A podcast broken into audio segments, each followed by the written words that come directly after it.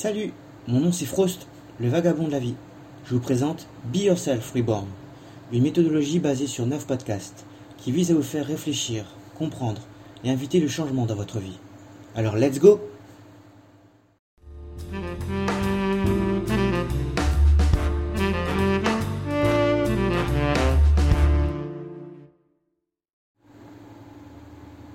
Nous avons aujourd'hui en 2021 la chance et la possibilité de nous informer convenablement grâce à Internet.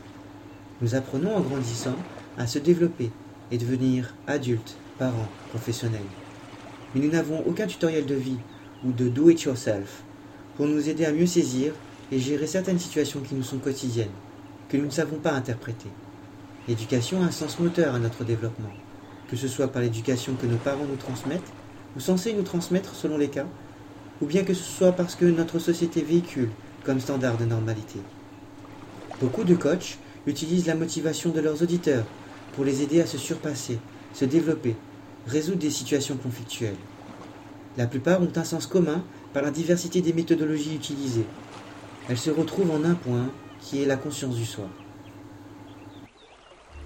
Kezako Kezako Kezako Hmm, Kezako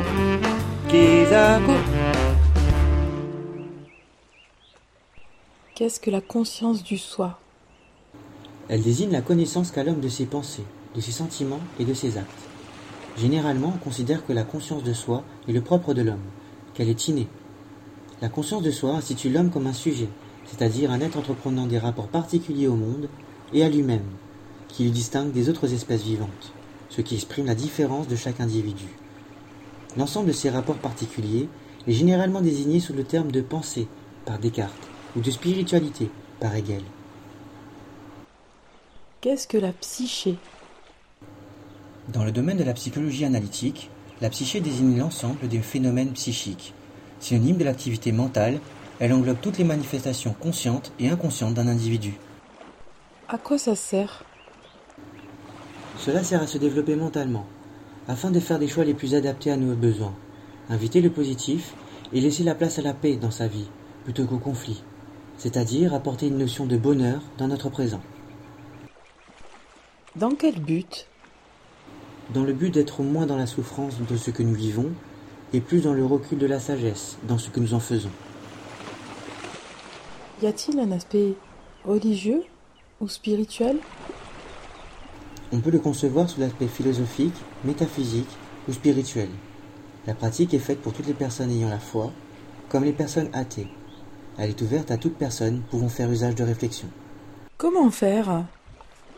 En suivant les 9 épisodes du podcast, vous allez avoir une démarche pratique que vous pourrez mettre en œuvre dans vos vies selon vos choix. Comprendre les mécanismes de la psyché pour pouvoir agir plus consciencieusement pour vous-même et autrui. Beaucoup connaissent ce que nous appelons les marchands de bonheur. Si l'expression ne vous dit rien, je vais vous l'expliquer. Il s'agit de personnes générant de l'argent vendant des méthodologies qui vous amènent au bien-être. Souvent coûteuses, elles ne vous permettent pas forcément d'avance, vu à une situation particulière, qui demande certainement une solution adaptée aux personnes. Réussite professionnelle, développement personnel, gagner de l'argent, trouver le bonheur, autant de thématiques qui inondent les réseaux sociaux pour lesquelles beaucoup se font avoir, ainsi que leur porte-monnaie. Je vous propose d'y remédier au travers des solutions que je vais vous évoquer grâce aux différents podcasts qui seront présentés gratuitement. Pourquoi est-ce gratuit? Si cela n'est pas gratuit, est-ce que cela n'a pas de valeur? Pourquoi est-ce important? Je propose le format podcast afin que chacun puisse avoir une base générale pour commencer à avancer sur lui-même. D'autres supports seront peut-être à venir en fonction des auditeurs. Ceux-ci seront payants afin de soutenir mon travail. Pour certains, la gratuité est souvent synonyme de travail bâclé ou pas concret. Ces podcasts sont présents pour vous démontrer le contraire. Vous avez quand même la possibilité de me soutenir en me suivant sur les réseaux sociaux ou par donation Tipeee prévue à cet effet. C'est important, oui, car nous vivons dans une société où le matérialisme, l'ego, n'a jamais été aussi présent. Je considère que si nous avions tous conscience de nous-mêmes, nous ferions tous le choix d'être ouverts sur les autres et leurs différences, tout en nous respectant, plutôt que de vivre dans une forme d'illusion matérialiste et égoïste. Pour pouvoir partager avec vous ces podcasts, je me base sur mon expérience de vie principalement. J'ai appris au travers du temps que la maturité ne se faisait pas au travers d'un âge, mais plutôt aux expériences parcourues. Toutefois, je partagerai avec vous des anecdotes de mon passé afin de mettre en évidence certaines situations ou notions. Je n'aurai donc que très peu de références à vous citer, si ce n'est ce que je considère comme les plus importantes, afin d'améliorer la méthode box dans ces podcasts. En l'occurrence, je ferai part de Carl Jung, Krishnamurti, Joseph Campbell, Eckhart Tolle et bien d'autres encore. La méthode box. Nous allons créer une boîte à méthodes, où nous y mettrons des méthodes de divers horizons, afin d'améliorer notre compréhension, de les utiliser en fonction de ce que nous travaillons comme notion ou événement.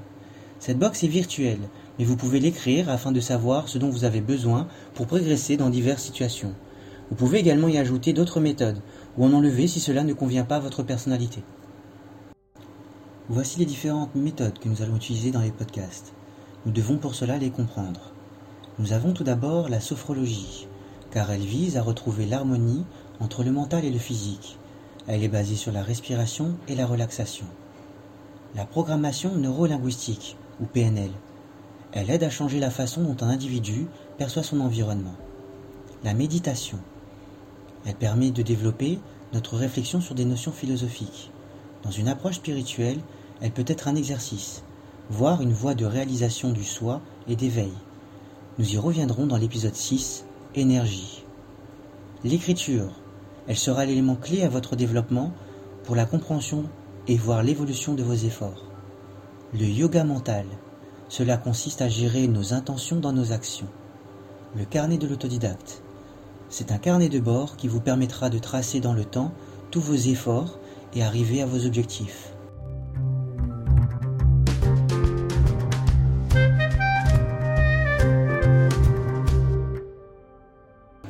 Voici donc un ensemble d'éléments qui nous permet d'établir un fondement, une base socle pour débuter dans la compréhension de soi et de ce qui nous entoure.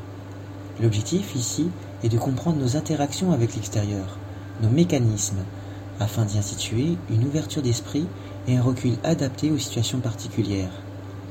Afin de pouvoir suivre votre parcours, je vous invite à acheter un petit carnet dans lequel vous écrirez ce que vous y faites ainsi que vos objectifs. J'ai nommé ce carnet le carnet de l'autodidacte.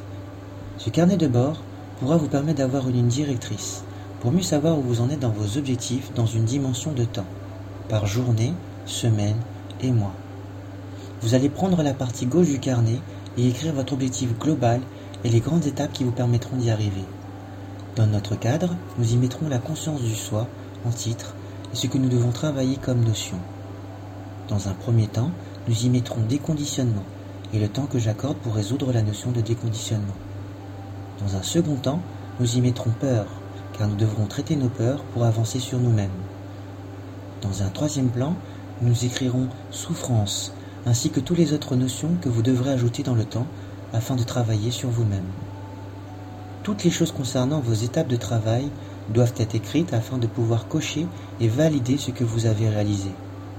Dans la partie droite de votre carnet, prenez une notion ou un thème à traiter que vous avez déjà écrit dans la partie gauche et découpez-la en plusieurs objectifs à réaliser que vous pourriez faire quotidiennement pour avancer. Vous y écrirez ce que vous y faites afin de cocher l'étape une fois réussie. Le but de ce carnet est de dégrossir un projet qui nous paraît impossible, en le découpant en des choses possibles que nous sommes en capacité d'atteindre dans la partie droite. Ce carnet peut fonctionner pour n'importe quel projet et vous sera utile pour savoir où vous en êtes et ce que vous devez avancer pour concrétiser vos objectifs. Ce carnet permet également, lorsque vous êtes démotivé, de constater tous les efforts que vous avez accomplis pour ne pas perdre le cap.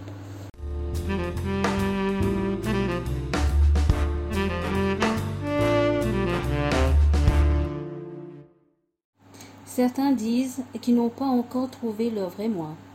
Mais le moi n'est pas quelque chose que l'on trouve, c'est quelque chose que l'on crée. Thomas Saz. J'espère que vous avez apprécié cet épisode. N'hésitez surtout pas à m'envoyer vos retours sur les réseaux sociaux et sur mon site internet. Je vous remercie de votre écoute. Prenez soin de vous.